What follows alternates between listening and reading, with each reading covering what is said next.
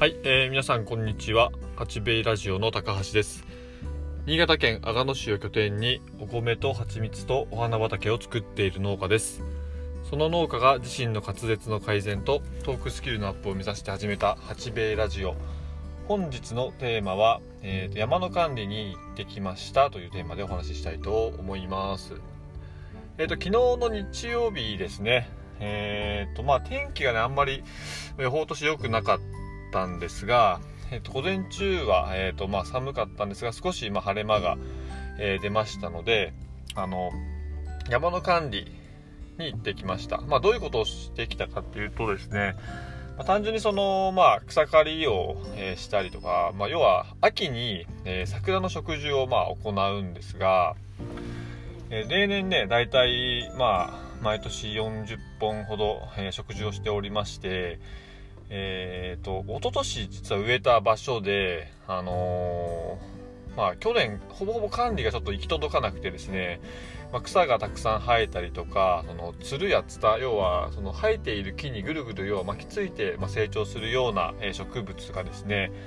えその一昨年、まあ、植えた桜にどんどんま絡みつきまして、まあ、ほとんどそこにはまあ30本40本ほど植わっているんですがほとんどまあその曲げられてしまったと。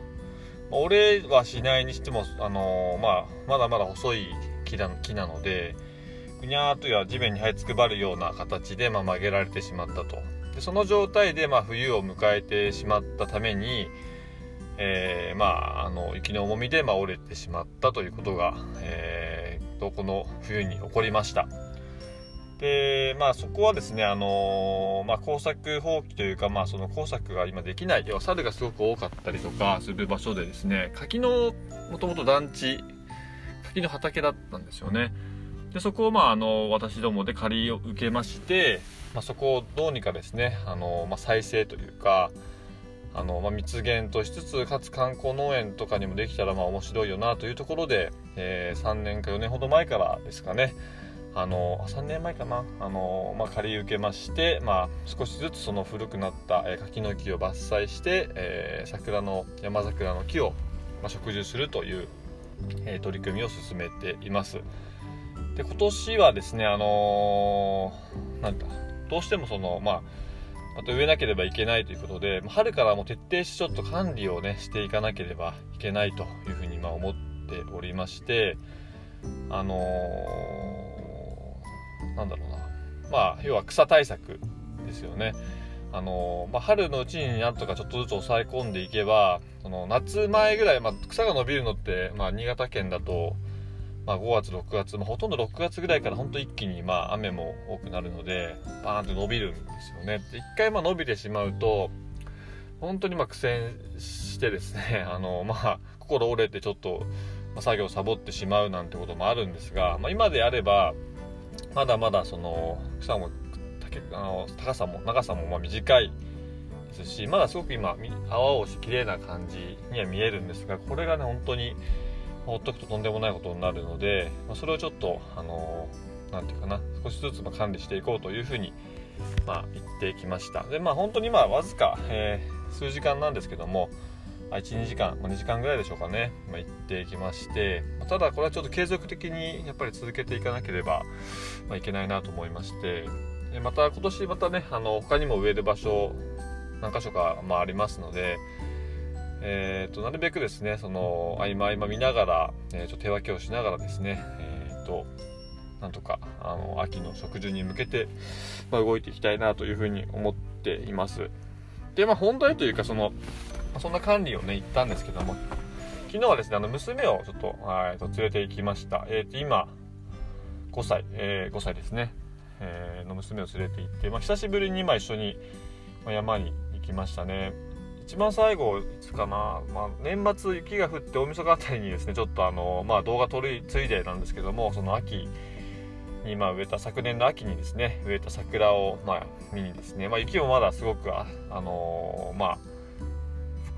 深くなかったというか、えー降っても1 0センチぐらいだったので、えーまあ、雪景色見ながらちょっと桜の様子をま見に行ったっていうのがま最後で、えーとまたこの春にですねちょっと連れてきました。やっぱりねそのちっちゃい子、まあ、長男はちょっとあんまり今行きたがらないっていうか、まあ、家でテレビ見たりゲームしたりとか、まあ、サッカーしたりみたいなのが好きなのであんまりまあそまあなんていうかな率先してはいかないんですが、まあ、娘はまだまだあの小さいですからまあ誘えばやっぱりね喜んでまあついてくるんですよね。でまあ私がまあその作業をしている間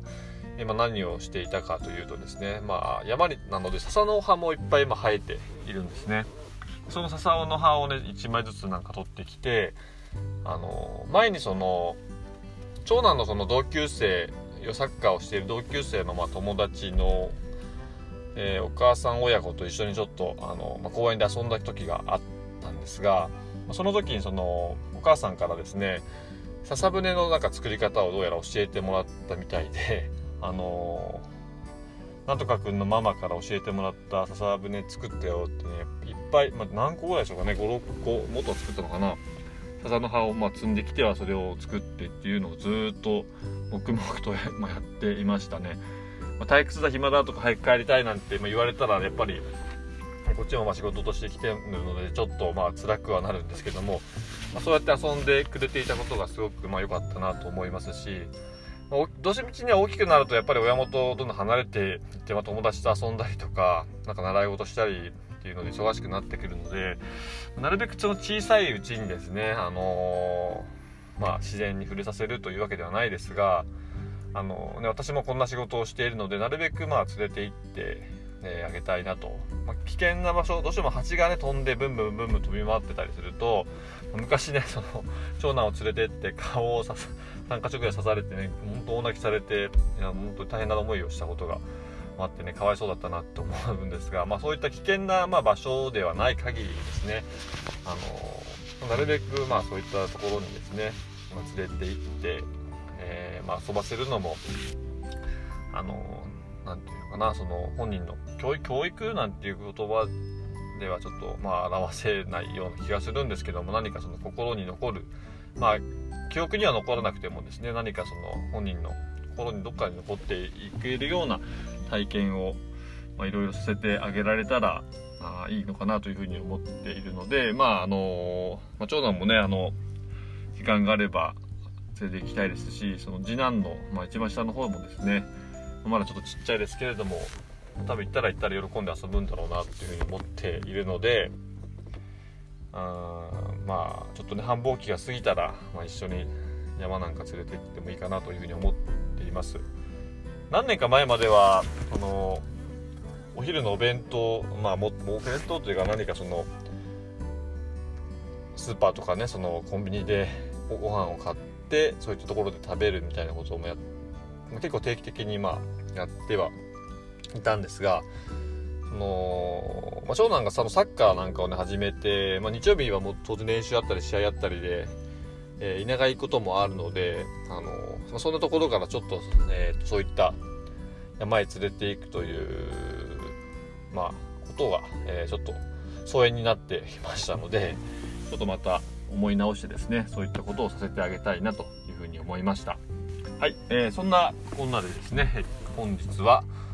えーと、山の管理に行ってきましたというテーマでお話をいたしました。えーと、今日の新潟県阿賀野市ですけれども、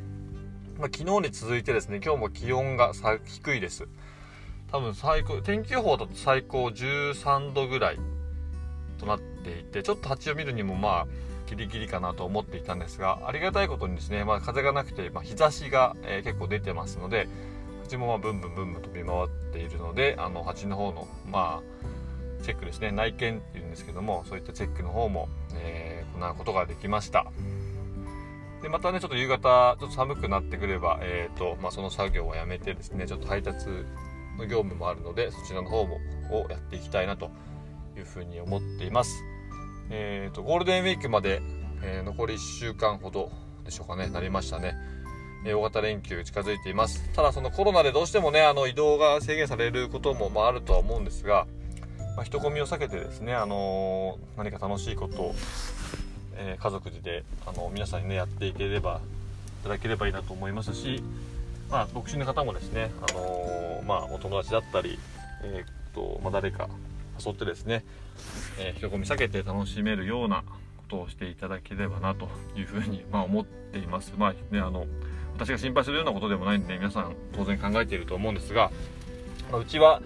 えー、もう、あのー、まあ、田植えが間近に迫っていることと、まあ、蜂蜜の収穫も迫っているのでちょっとなかなかみんなでどっか遊ぶってことはちょっとまだできませんけれども、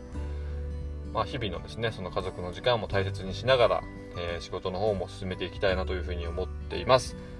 えーと今日そんな感じですね。それでは皆さん今日もご視聴ありがとうございました、えー、さようなら。